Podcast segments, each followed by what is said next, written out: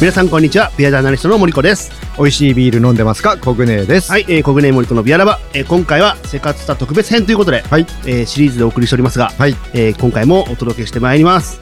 えー、まああのー、セカツタというのはね我々ビアジャーナリスト協会の方でやってるまああのー、催し物といいますか、はい。えー、企画でして世界に伝えたい日本のビアカルチャーということで、えー、各部門のね、えー、受賞記事を書いたビアジャーナリストの人に今回は、えー、ビアラバの方に出てもらって、まあどういう記事書きましたかとかどういうその取材の時こうでしたかでしたかみたいな話を聞いております。はい本編はあれですよね、あの、YouTube の方で、その記事の、に出られた、そのブルワリーの方とかが、えー、受賞している様子を。で、我々の方は、その、その記事を書いた、えー、ビアジャーナリストの方にフォーカスしてお送りするって形ですよね。そういうことですはい。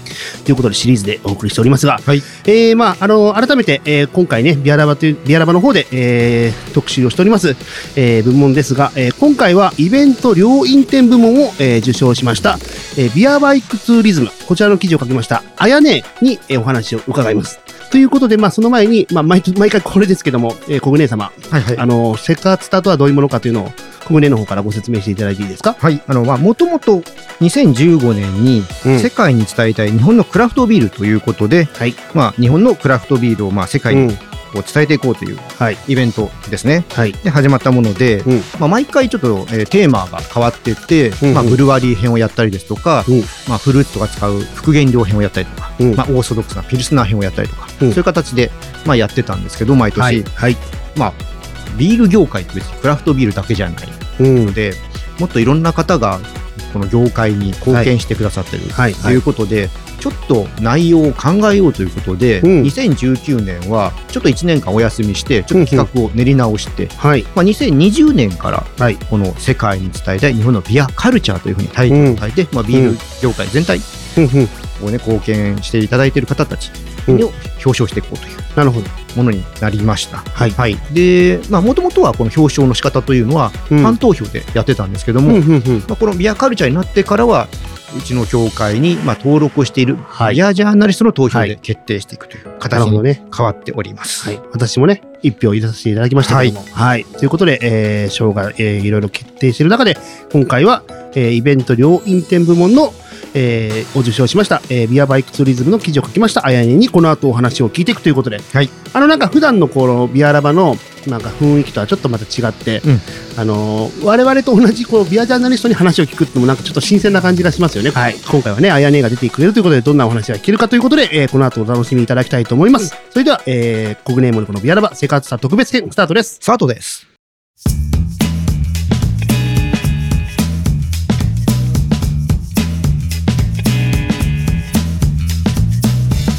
えー、コグネームのこのビアラバです。はい。お送りしております。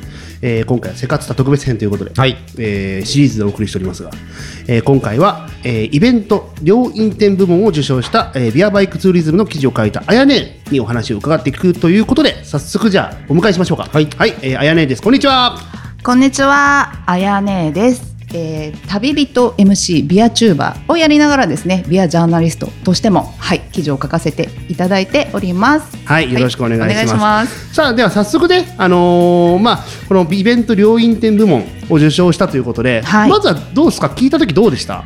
いや、そりゃ嬉しいですよ。そりゃ嬉しい。そりゃ嬉しい、まあ、素直にはい。嬉しい。嬉しいね。はい。あー。はい、これがもう感想ですね。はいはいはい。はい。でもなんかあのーまあ僕もねビアジャーナリストとしていろいろ記事書いてるんですけど、はい。はいあんまり僕個人的にはそれほどセカツタとか何っていう意識はあんまなくてやってるんですけど、あのただ実際やっぱあやねがこうやって受賞した時の気持ちってどう,、どうでした？そのなんかえー、とまず候補に選ばれましたっていうような、あのお知らせが来るじゃないですか、うんはいはい。うんうん。まあ、それを見た時にやっぱり嬉しかったし、うんうん。であのまあ今回はい前後編で、はいはい。えー書いて前編を取り上げていただいたと聞いてるんですけども、うんうん。で実際に自分が体験してうんうん。すごい楽しかったし、いいなと思ったものをうんうん。本当に一生懸命書いたから、はい。それがみんなにいいなって思ってもらえたっていうのはもうんう本当に嬉しいの一言です。やっぱ体験とか、こう実際になんか見たものとか、はいそういうのをやっぱ伝えるっていうのはすごくメッセージ性が強いなって僕思うんですけど、はなんかやっぱその体験したからこそのこうなんか楽しさとか、うん。なんか良さとかがすごくにじみ出てて、はい。すごくなんかあの僕も読ませていただいて、はいまあ、ビアバイクってものはね、写真とか見たときに、はいあなんかよくあのカリフォルニアとかハワイ行けば走ってるじゃないですか、はいなんかよく、僕もハワイ行ったときに、気前の良さそうなおじさんたちが乗ったあのバイアビアバイクが目の前を通っていくことがあって、はい。なんだあれはと思ったけど、いやあんなものがでも日本にあるんだっていうのはね、あやねの記事を見てはい。知って、はい。まあなんかでもすごくあええ。これ乗っちょっと恥ずかしいんだけど、うんうん。横浜だったらいいかもみたいなちょっとなんかそういう気分にさせてもらえるようなはい。内容だったので、はい。すごく気にはなってたんですね。あありがとうございます、嬉しいです。い。やいや、まああのーそもそもじゃあこのビアバイクっていうものを、はい。あのあやねが知るきっかけって何かあったんですか？私が初めて知ったのはちょっと記憶が定かじゃないんですけど実際リアルなビアバイクをもう見てたんですね、その記事を書く前に、うんうん。あうん。聞く前にもうあの初めてハンマーヘッド、横浜ハンマーヘッドの前にこうはい。はいビアバイクがボンと設置された時に、あー。それをあのたまたま通りかかって見てまして、はいはいもう写真はいもバババって撮って、はいはい。あのインスタとかにももうアップしうんうんうんうん。てこんなのがあるよってうん。言った時に、はいうん。その後知って、うん。あこれいいなと思ってね書きたいなと思ったっていうのもあります。じゃあ、はい単純なそのなんだろう飾りというか、見せ物ではなくてしっかり乗ってイベントとして成立してるもんだっていうのもその時分かってたってこと？に。あーでも何かで記事とかでは読んでたかもしれないんです。ちょっともう自分も体験しちゃったし、記事を書いてしまった記憶がもう,、上積み今されてて、ちょっとなんか記憶がその前のことがちょっともう曖昧になっちゃったんですけども、うん、ただなんかビアバイクの記事も見たようなニュースとかも見たことあるようなちらっと知ってたかもしれないね。多分ねもうジャブジャでも、えー書かれてたと思うんですよね。そうですね。こういうのが始まりますよっていうのは、あそれは別の方で。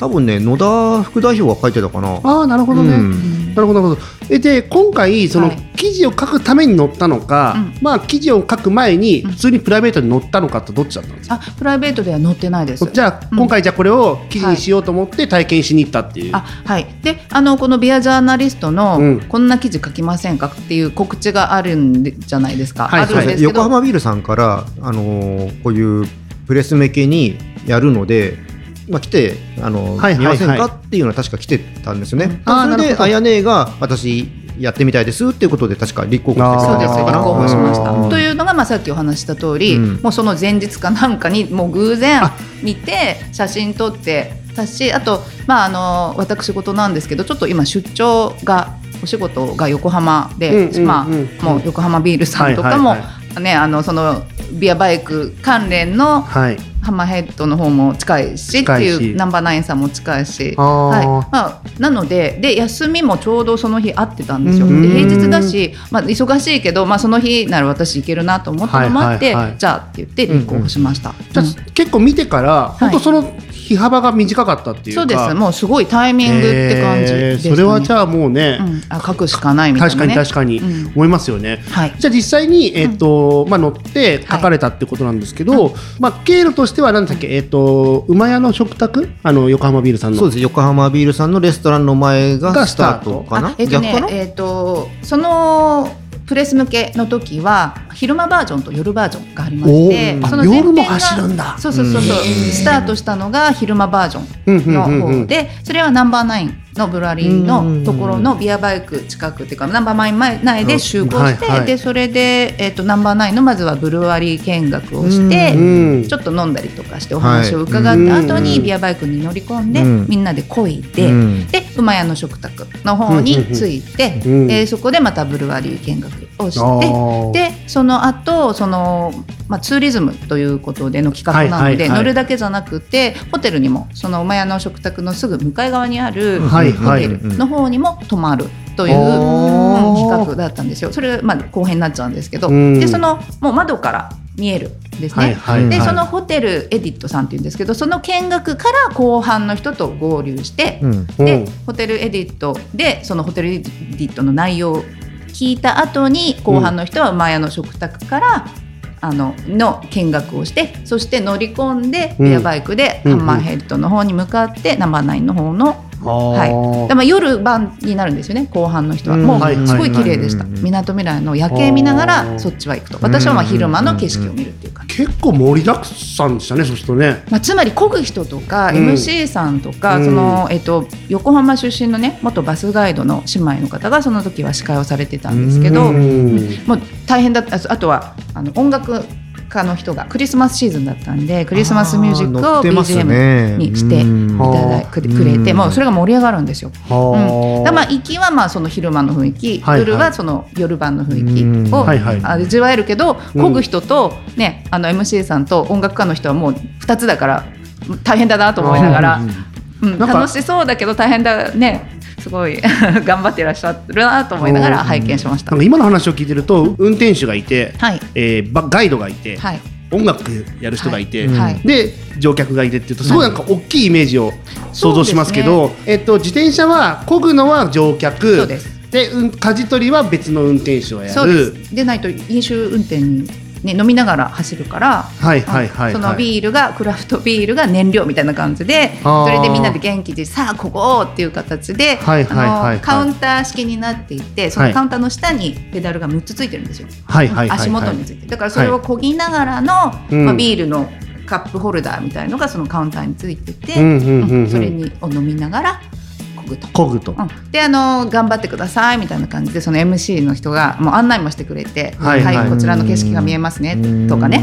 ん、この通りはこうで横浜ご出身なのでもう横浜の観光案内もしつつでうんうん。音楽では、うん。で盛り上げてくれるっていう感じです。でも案内されても漕いでなきゃいけないんでしょ？ずっとこう。漕がないと止まっちゃうんです。だからはい。結構、うんうんってこう後ろえ？って言いながら漕いでるってことですよね。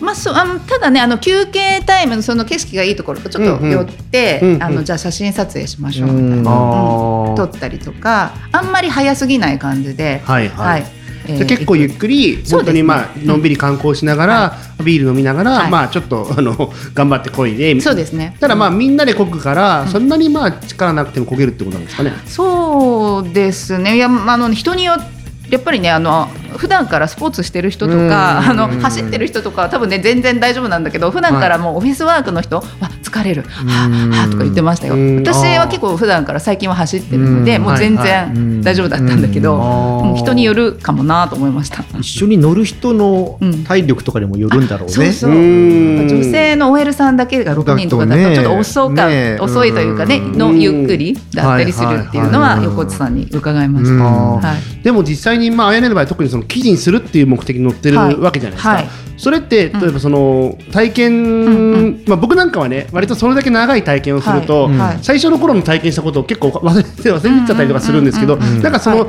取材のなんだろうな苦労というか、はい。ちょっとこうおこれいつもの取材の仕方とちょっと違うなって思ったことなんかありました？うんとねあの私普段からやっぱり YouTube を撮ってることもあって、はいはい。あの写真撮ったりメモしたり、うん。映像撮ったりっていうのを同時進行でやることにもやっぱりちょっと慣れてるのかもしれないですよね。ーなるほどね。映像後で見ればわかる。写真後で見ればわかるっていう記録、うんまあ、あんまりその YouTube アップの方はあんまできてないけど、まあ、うん。一応やってることでもあるのであとまあメモ取るのも苦じゃないというか、うん。メモ取るのがすごい好きなので、まあ、もう写真とその映像とメモを見れば、うんもうリアルに思い出せるうん。から、うんまあ、記録はそんなに苦ではなかったけど、まあ、でも忙しいですよねぶっちゃけ。多分ね。楽しみながら、えー写真撮って、うん。でもまあもうアップしたいあの一心もあります、はいはいはい。まあまあ、あのもちろん記事のこともあったけど、うん。インスタにもめちゃくちゃアップしたしフェイスブックにも、まあ、やっぱり楽しさを伝えたいっていう気持ちはいはい。がやっぱりね、強いところもあるので、うん。まあ、そのもちろん記事のために読んでいただいて載ったですけども、うん。もういいなと思ったことは、まあね、あの口コミだっていい、うん。SNS だっていい、うん。もうとにかく発信できればっていう気持ちはあるので、うん。まあ、それに役立ちそうなメモやはい写真や映像や全部使ってそれも記事も書いたって感じまあ、確かに。映像に残すっていうのは一つね資料としてはその時のこう雰囲気とか感じがどうだったかなって思い出せるからうん。いいかもしれないですよね。まあ、スマホで今ほらね手軽に撮れるから、まあ、スクショもね後でうん動画とかでも撮れるから、そっかそっかそっか。やっぱここの絵は撮っとかなきゃいけないとか、ある程度やっぱ最初の時に決めとかないと、うんなんかあの盛り上がるところの絵がなかったりとかそういうのはあると思うんだけど、うん多分そこはやっぱりその YouTube とかされてるから、はいはいはいそういうのはすごくポイントを掴んでらっしゃるんだと思うんですよね。うん。多分そのメディア目線がね分かってらっしゃるってところでの記事の書き方っていうのも多分あったのかな読んだ人がなんかどこれって盛り上がりポイントみたいな感じになっちゃうと。うん。なるほどなでるほど。特にあの僕らはインターネットじゃないですか、はいウェブページだから、その時点でもう出てっちゃうんで、うん。まあ、そういったところで得て、写真で引きつける、映像で引きつけるっていうことをうん。できてないといけないから、多分そういったところは、はいはい。まあ、ちゃんとね、考えてやったんだろうとは思うんですよね。うん。うん。いやでも本当内容があんだけ盛りだくさんだったからやっぱ前編と後編に分けるぐらいじゃないとっていう、そうなんですよ。ね。もう無理だと思って書き始めてこれは分けないとうん。長すぎると思って分けました。うん。はい。なんか僕はその前編後編にまだまたがるような記事って書いたことがまだないんですけど、はい。はいあこれは前編、まあ、今ね長かったから前編後編にしようって思ったと思うんですけど、はいあのなんだろうこの切れ目っていうんですか、うんうんこの次は続きは後編でってあるじゃないですか、はい。そこの見極めってうん今回どどの辺で考えてました、まあ時間うん単純にもう過ごした時間ぐらいでうんうん。割ったらまあちょうどよかったり、あとはまあ行きはその、えーナンバーナインさんのうんうん。醸造所見学乗ったところじゃないですか。で、はいはい。後半はだからその横浜ビルさんの、えー醸造見学とホテルの見学で、うん。まあちょうどバランスいいかなと思ったっていうところですね。なるほどね、今回のは分けやすかったと思います。うん。あー。そうですね。うん。いやあんなに、まあ、な別に長長いからいいとか悪いとかそういうの全然かん違うんだけど、うん。なかなかあそこまでこう思いを入れながらあんだけの量をこう書き切るっていうのが、うん。ちょっと僕的にはなかなかすごいことだなって、うん。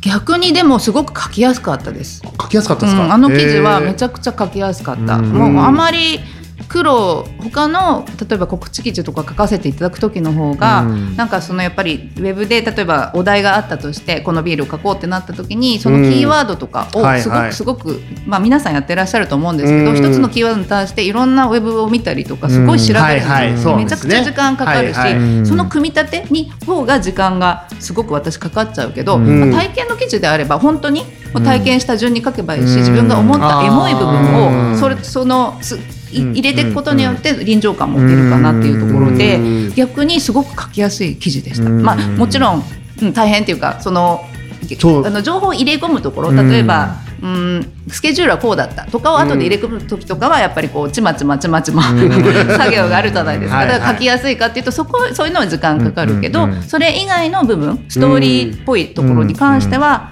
まあ、あと写真と組み合わせて、まあ、記事を書いたんですけども、うんはいはい。写真もある程度先にそのインスタとかにもアップしちゃったんですよ。うん。うんその時系列を考えていいやつをピックアップしてこれを記事に使えるかなみたいな感じで実は使ったなんですけど。先にうん。インスタに上げといて、うん。それで時系列を見といて、はい。そこからいいやつを逆に抜くっていう手法か。なるほどね。はい、まあ初めてですけど。いや確かに確かに。初の試みですけど。であとは加工インスタとかだと加工が綺麗になるじゃないですか,、はい綺麗になった方がいいのかリアルな方がいいのかそれを見比べて、えあー。ー、チョイスしました。うん。写真もあなのインスタで加工したややつを選んだのもあるし、うんあうんの加工してない方を選んだのもあります、うんなのでこう見栄えとかも考えて、うんどれがバランスいいかなっていうのを考えて写真とかはい。文字の配列とかをか考えて書きました。あーあんまりそこまでごめんなさい僕も写真のことは気にしたことがまあもちろんちゃんと撮ってるつもりなんだけど個人的には、うんただあんまりそこまで意識したことがなかったしあ本当まあ、僕はちょっとそあのインスタと ツイッターとか結構ベタな方なんで、うんあんまりちゃんとやれてない方だから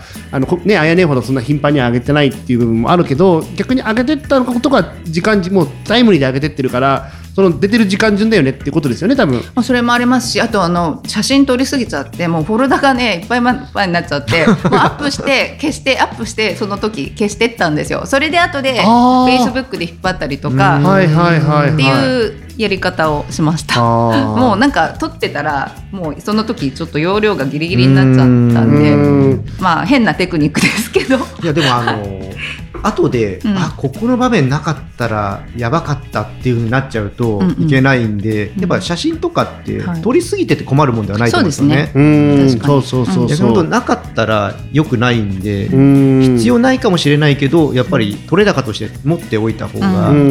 いいと思ううん。ああそうですよね。はいでもなんかそのインスタをある意味本当アルバム的に、うんまあ結果活用したじゃないですか。活用しましたそのアイアイディアは僕今すごいなと思ったので、うんちょっと僕今後考えてみようかなその方は。僕はねそれをやらない派なんですよ。なぜかっていうとジャブジャでやっぱ一番最初に知ってほしいっていうのがあるんでなるほどね。逆にだからありだと思うんだけど、うんあのそこから記事に引っ張ってくるっていうのもありだと思うんで、うんうんうん僕は逆にジャブジャは一番最初に見せたいので、ああ。後から僕はそのああのなんてオフショット的な感じで、うんうんはいはいはいこんなことありましたよみたいなねが多いですね。あー。じゃあ、まあ、例えばあ結構今回の記事ってさっき書きやすいってはい。おっしゃってましたけど、はい。どっちどれぐらいで書き上げられたものなんですか？でも結構長かったじゃないですか前編後編で分かれて。て、どれぐらい時間ですか？もう夢中になってガーって書いた感じですか、うん、夢中になって結構ガーッと書いたけどただですね勢いで書くまでになんかこうちょっとその自分の中で一旦落ち着かせるタイムみたいのもやっぱー。私はあ必要でなんかこうまあ他の記事を書く時もそうだけどうんバーって調べた後にちょっとそのなんかこう沈殿するというかなんか熟成させるというか ビールビールらしい寝かせるんだねうんビールみたいに何かがボコボコボコってきてうん。その時間も必要みたいなんですようんなんか書く時に。うん。そういうことが多はいだからやっぱりその日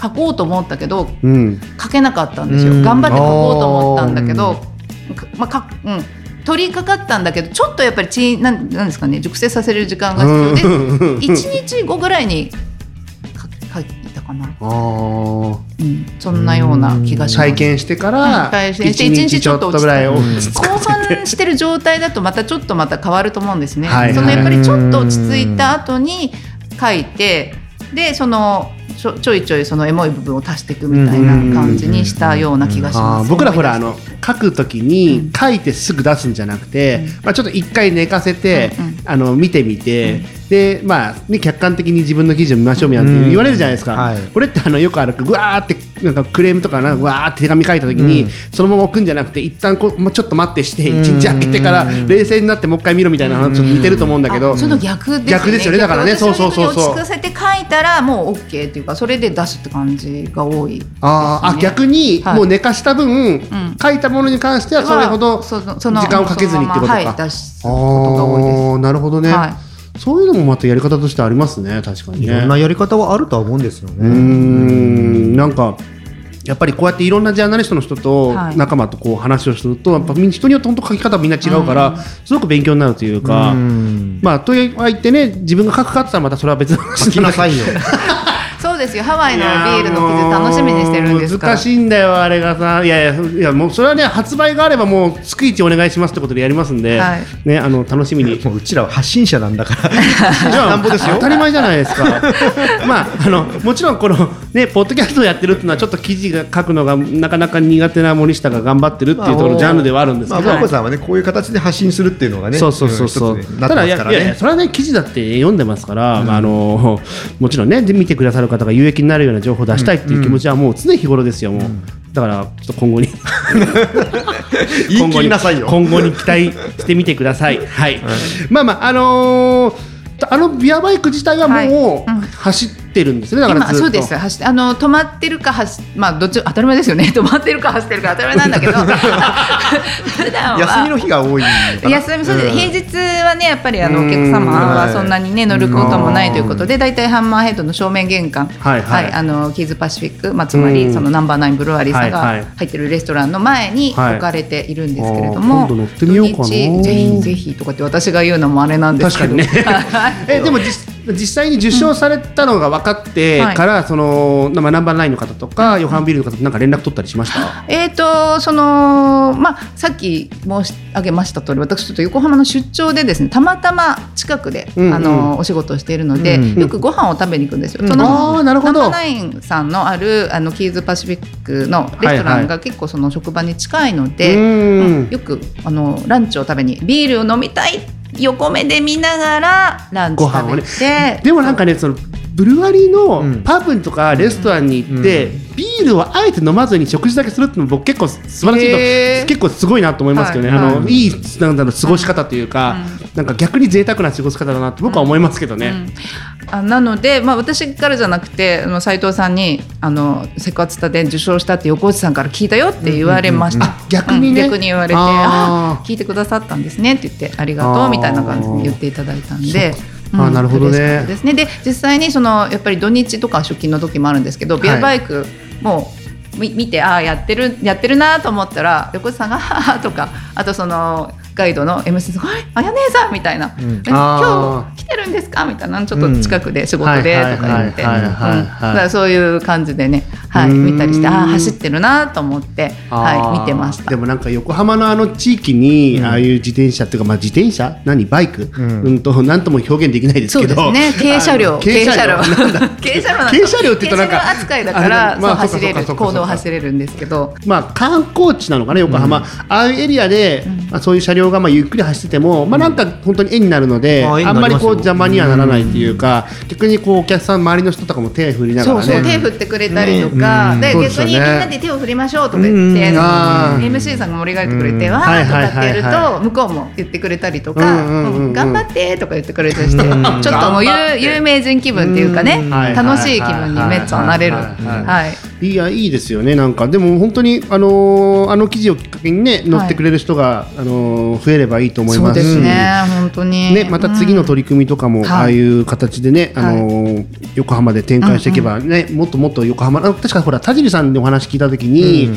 あのーもっともっと横浜の街をこうビールの街にしていきたいんだっておっしゃってたじゃないですか、うんはい。すごいそれのあの、まあ、もちろんあれだけじゃないけどこうこのビアバイクっていうものがなんかそこの一つとしてすごく活用していくっていうか、うん。生きていくんじゃないかなってそう気がですよね。そそのね選ばれたということもあって、うん。うんあのその記事はい。の書き出しがそうだったんですけど、なるほどね。横浜市のね、うん。その観光のはい。そうですよね。一つとして、うん。資源としてクラフトビールもっともっとっていうこともあって、はい、ね。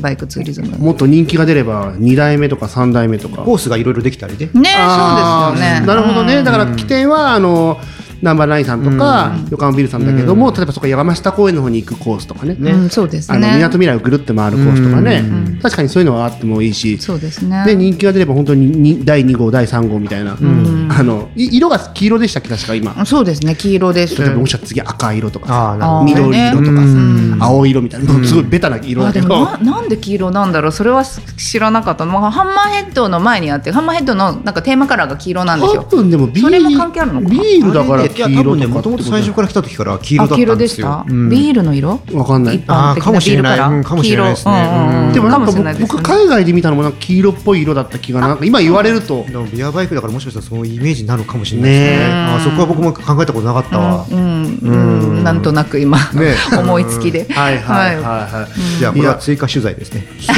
ね。いやぜひに二代二号第二号第三号が。ですか？じゃあ記事。いやもちろんもちろん。引き続き。で別に、はい。あの何かトピックがなかった時だって別にね、あの夏の多分あのこの時期に乗ってみたとかでも全然いいと思うし、うん。まあビアバイクをね絡めて、ね、いろんなし、うん。ねことをできると思うんですね。なるほど。ナンバーナインさんのお料理を紹介するとかね、うん。うん。横浜ビールさんのお料理を紹介するとか、うんうんはい、まあ、実際にははそこにレボさんが入ってくるんだもんね。そうですね。ねレポさん、真ん中に。あのーうん。そのビアバイクの車両の横、車両というのかな、そのカウンターのところに、うん、その横浜ビールさんとナンバーナインさんと、あとレボブルインスさんのロゴがピッピッピッってついてるんですよ。だから好きな人はもうちょっとそれ見るだけで、ねの気持ちがこうアップするっていう。確かに確かに、ねもしかしたら今後例えばそのガイド本とかにも紹介されていくかもしれないあ、しその可でしょう。能性あるんじゃないですか？ね。ねありそうですよねなんかね。こうやって予約で乗れますよとかっていうのも、はいはい。ありそうですね。あるいや全然僕はあっていいと思うし、うん。それでねますます人気になればもっともっとこうね。ねすごいビールの街として本当盛り上がっていくんじゃないかなと思そうので。すね。結構だから今後も期待できるコンテンツだし、はい。コースもね変わっていったり、うん。その途中のこう寄るとこも変わっていくと、もう全然それなりにこうアピールするポイントはどんどん出てくると思うんで、うん。引き続きその辺もねあやねにはレポートをしていただいて。わかりました。なんかじゃあそういうことを聞いたらまた、うんそうですね。ね。続編、うん。はい。本当あとは夏の時期に乗ってみるとか、うん。初夏の時期に乗ってみたりも全然違うだろうし、また雰囲気とかも、多分もうねだいぶ寒くなくなってきたから。そうですね。これからはいいんじゃないですかね。本当に。多分これまでの季節は結構厳しかったんじゃないかな。確かにね。いや漕ぐと暑くなるみたいな。海側だから風とかもあるんで、そういうああ。のどうなるのかね、わかんないけど。ううんなんかでも本当にあの話してても話しててもすごい、ねはい体験したいうん。乗り物だなと思うので、ぜひぜひお二人もね体験されてみてはだからあれ。ジャブジャで貸し切ったらいいんじゃないですかあー一便ああ、なるほどね。でみんなで乗りに行こうで楽しむのもいいかもしれないそうですね。楽しそう。ちょっと今度度やってみましょうかねね。ね募集してね。あやねが喋るんでしょ多分。あじゃあそれそうね。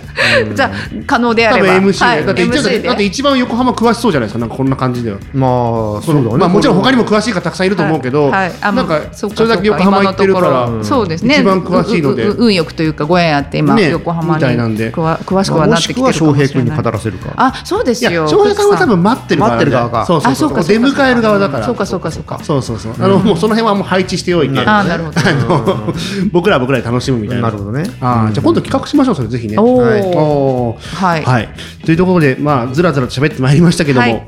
最後にちょっとじゃあ、えっ、と、あやにーに、えー、ちょっと一つ聞きたいんですけど、あの今後、うん。まあ、あのどういうなんか、まあ、今回のそのはい。記事っていうのは、まあ、ええ。一つのきっかけっていう部分だと思うんですけど、今後どういう記事とかを書いたり、どういう発信をして、うんこうなんだろうあやね的にこうビールにこう関わっていきたいと思ってます、今まで通りというか、うん。うん。うんまあ今までもビールを好きになったその日からですね、うん。はい。まあフェイスブックだったり、うん。まああのそうですねあの SNS だったりとかに、もういいなと思ったらもう素直にまあ発信するタイプなので、うん。まあそのビアジャーナリストの記事に関しても一緒なんですよね。はいはい、いいなと思ったら紹介したいなって思ったら、やっぱりそれを素直に紹介していきたいっていうので、うん。まあ、今まで通りどんどん発信していけたらなと思います。はあとはまあもちろん素直に発信していきたいとそのままでと言いましたけど、やっぱりスキルアップというか、あうんそうですね、うん、あのいいものをこう、はいはうん、